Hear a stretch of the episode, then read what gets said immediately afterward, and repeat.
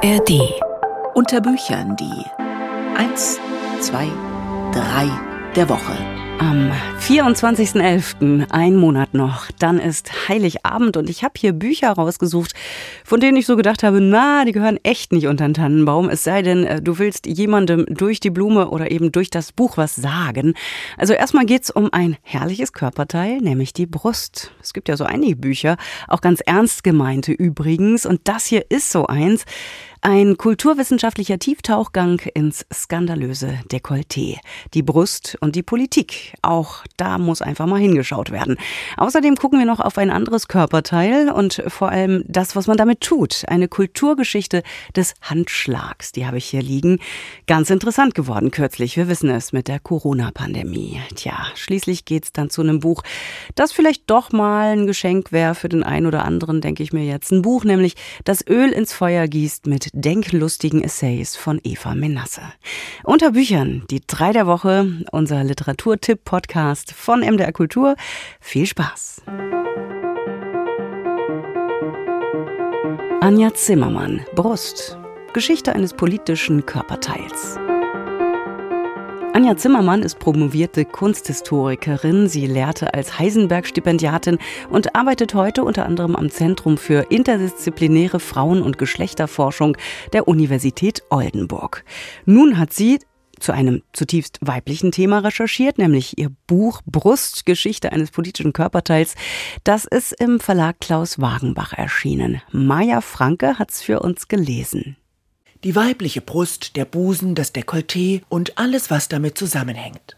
In dem Buch der Kunsthistorikerin Anja Zimmermann geht es weniger um eine chronologische Kulturgeschichte dieses exponierten Körperteils, sondern vor allem um die Aufreger und Skandale, die mit ihm verbunden sind. Ganz programmatisch heißt es deshalb Brust, Geschichte eines politischen Körperteils. Gleich zu Beginn beschreibt die Autorin einen Fall, der noch gar nicht lange her ist. Eine Frau geht mit ihrem sechsjährigen Sohn, einem Freund und dessen kleiner Tochter in den Park. Dort gibt es einen Wasserspielplatz. Die Frau und der Mann ziehen beide ihr Oberteil aus und sonnen sich. Doch nach kurzer Zeit fordern Sicherheitskräfte die Frau auf, ihren Busen zu bedecken. Der Park sei kein FKK-Bereich. Sie weigert sich, die Polizei wird gerufen, die kleine Gruppe verlässt mit den verängstigten Kindern den Park. So geschehen im Sommer 2021 in Berlin. Ausgehend von diesem Beispiel arbeitet sich Anja Zimmermann an den Ambivalenzen vom Zeigen und Verstecken der nackten Brust in den unterschiedlichen historischen Epochen ab.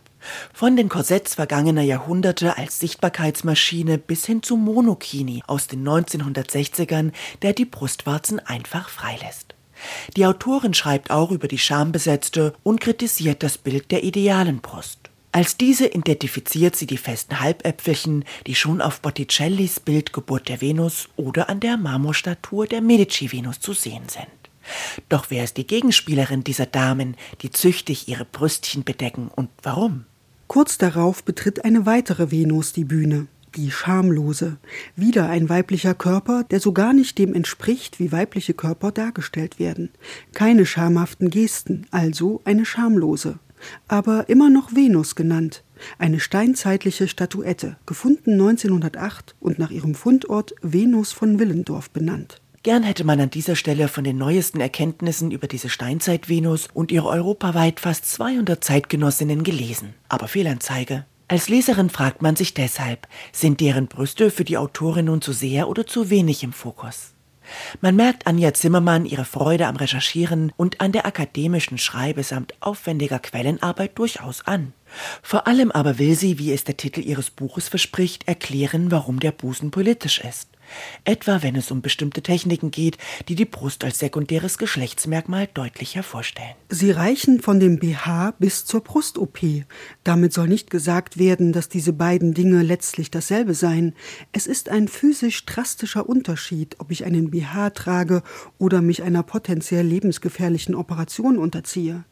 Die Vorstellung aber, dass das eine im Einklang mit dem natürlichen Körper, das andere irgendwie künstlich wäre, ist nicht aufrecht zu erhalten. Anja Zimmermanns Buch ist nicht das erste über die weibliche Brust.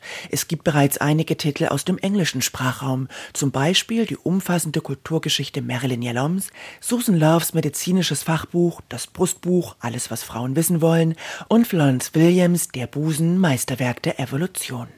Alle genannten Titel haben den Anspruch, ihre Leserinnen und Leser umfassend zu informieren. Das will Anja Zimmermann auch. Doch obwohl es ihr offenbar darum geht, den Busen von seinen Skandalen zu befreien, erreicht sie mit der Beleuchtung der historischen Beispiele eher das Gegenteil. Dass die nackte Frauenbrust Auslöser politischer Skandale war und immer noch ist, das jedenfalls wird einem mit der Lektüre dieses Buches einmal mehr bestätigt. Maja Franke war das über Anja Zimmermanns Sachbuch Brust, Geschichte eines politischen Körperteils, erschienen im Verlag Klaus Wagenbach.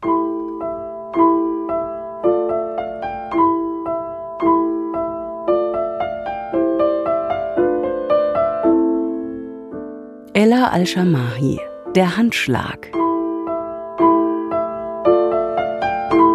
Ella Al-Shamahi, die weist ein interessantes Portfolio auf. Sie arbeitet als Paläoanthropologin, Evolutionsbiologin, Schriftstellerin und als Stand-up-Comedian. Als Journalistin ist sie unter anderem für den National Geographic unterwegs und beschäftigt sich vornehmlich mit Neandertalern. Höhlen haben es ihr dabei besonders angetan und sie unternimmt waghalsige Reisen auch in unwirtliche Gegenden, um diese zu erforschen. Fürs englische Radio gestaltet sie eine Wissenschaftssendung und tritt auch als Moderatorin in Erscheinung. Ihr jüngstes Buch ist ein Produkt der Corona-Pandemie. Sie beschäftigt sich darin mit einer der ältesten Begrüßungsgesten der Welt. Wir haben es schon gehört, mit dem Handschlag. Unser Rezensent Ulrich Rüdenauer, der erzählt uns jetzt mehr. Als der Handschlag während der Corona-Zeit seinen Status als fast globales Begrüßungsritual einzubüßen drohte, machte sich die Paläoanthropologin Ella Al-Shamahi daran, die Kulturgeschichte dieser Geste genauer zu erforschen und aufzuschreiben. Sie glaubte jedenfalls nicht daran, dass die Pandemie dieser fast universellen Geste den Garaus machen würde. Ella Al-Shamahi war davon überzeugt, dass der Handschlag überleben würde wie er schon die Pest und die spanische Grippe überstanden hatte.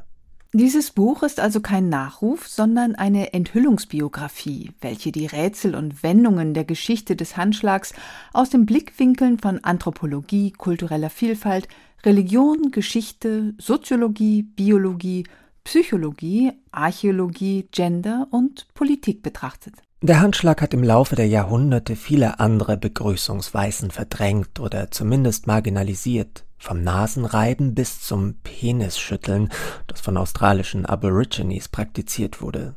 Er ist die Lingua Franca mächtiger und einflussreicher Länder, die in weiten Teilen der Welt allgemein verstanden wird. Die früheste bekannte Darstellung eines Handschlags, schreibt Ella al-Shamahi, geht auf zwei alte mesopotamische Großmächte zurück.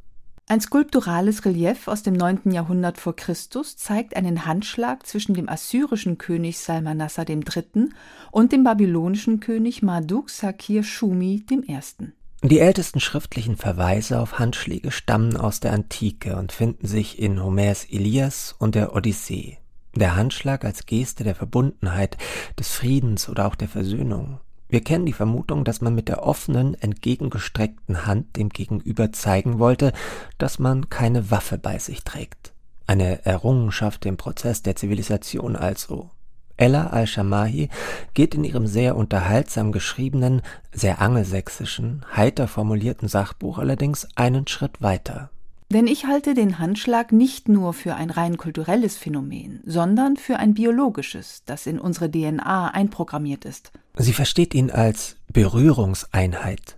Der Handschlag, der auf unsere Psyche so wertvoll wie tröstlich wirkt, gehört zu den Goldstandards menschlicher Interaktion. Sieben Millionen Jahre alt könnte die Geste sein, schätzt die Paläanthropologin und führt dafür einige Argumente an. Bei indigenen, bislang nicht mit der Zivilisation in Berührung gekommenen Völkern wurde sie beobachtet. Schimpansen, mit denen wir die Vorfahren teilen, schütteln sich gerne die Hände. Und es gibt auch biologische Indizien, die auf eine längere Geschichte der Begrüßungsform schließen lassen. Dabei geht es um Geruch und Berührung. Der Handschlag, so zitiert Al-Shamahi wissenschaftliche Studien, könnte als Liefersystem für chemische Signale dienen. Berührungen setzen Hormone frei und übertragen mit Gerüchen auch Informationen über das Gegenüber. Eine Berührung bedeutet Trost, Verbundenheit und Empathie, und ihre Effekte sind physiologisch, biochemisch und psychologisch erkennbar. Und sie werden damit nicht zuletzt zum Symbol. Politisch bedeutsamen Handschlägen widmet sie sich in ihrem Buch ebenso wie historisch gewordenen Gesten. Als die AIDS-Hysterie am größten war, besuchte Lady Diana HIV-positive Menschen im Krankenhaus und gab ihnen die Hand. Heitere Kapitel beschäftigen sich mit den schlechtesten Handschlägen der Geschichte und mit dem perfekten, nicht zu festen, nicht zu schlaffen Handschlag in Form einer Anleitung. Überlegen Sie sich, was Donald Trump tun würde. Sehen Sie es vor sich? Okay, dann machen Sie jetzt das genaue Gegenteil. Beim Handschlag geht es nämlich um Höflichkeit, Ausgewogenheit, Gleichheit und zwischenmenschliche Wärme und nicht um Wettbewerb oder das Niederringen eines Gegners. Ulrich Rüdenauer war das. Ella Al-Shamar hieß Der Handschlag. Die neue Geschichte einer großen Geste ist bei Harper Collins erschienen und wurde von Violetta Topalova aus dem Englischen übersetzt.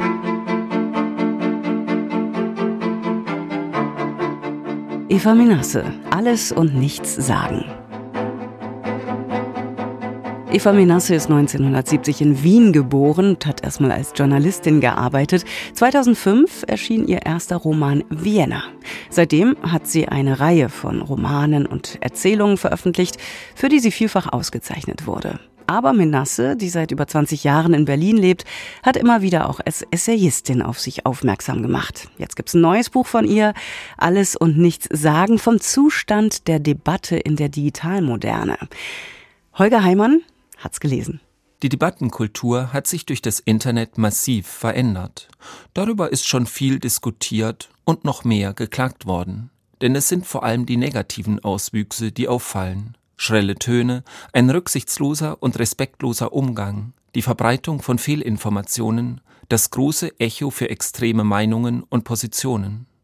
Die Schriftstellerin Eva Menasse hat jetzt einen Essay vorgelegt, der diese Auswirkungen der digitalen Massenkommunikation scharf in den Blick nimmt. Nichts hat innerhalb von wenigen Jahren menschliches Leben und Verhalten so massiv verändert.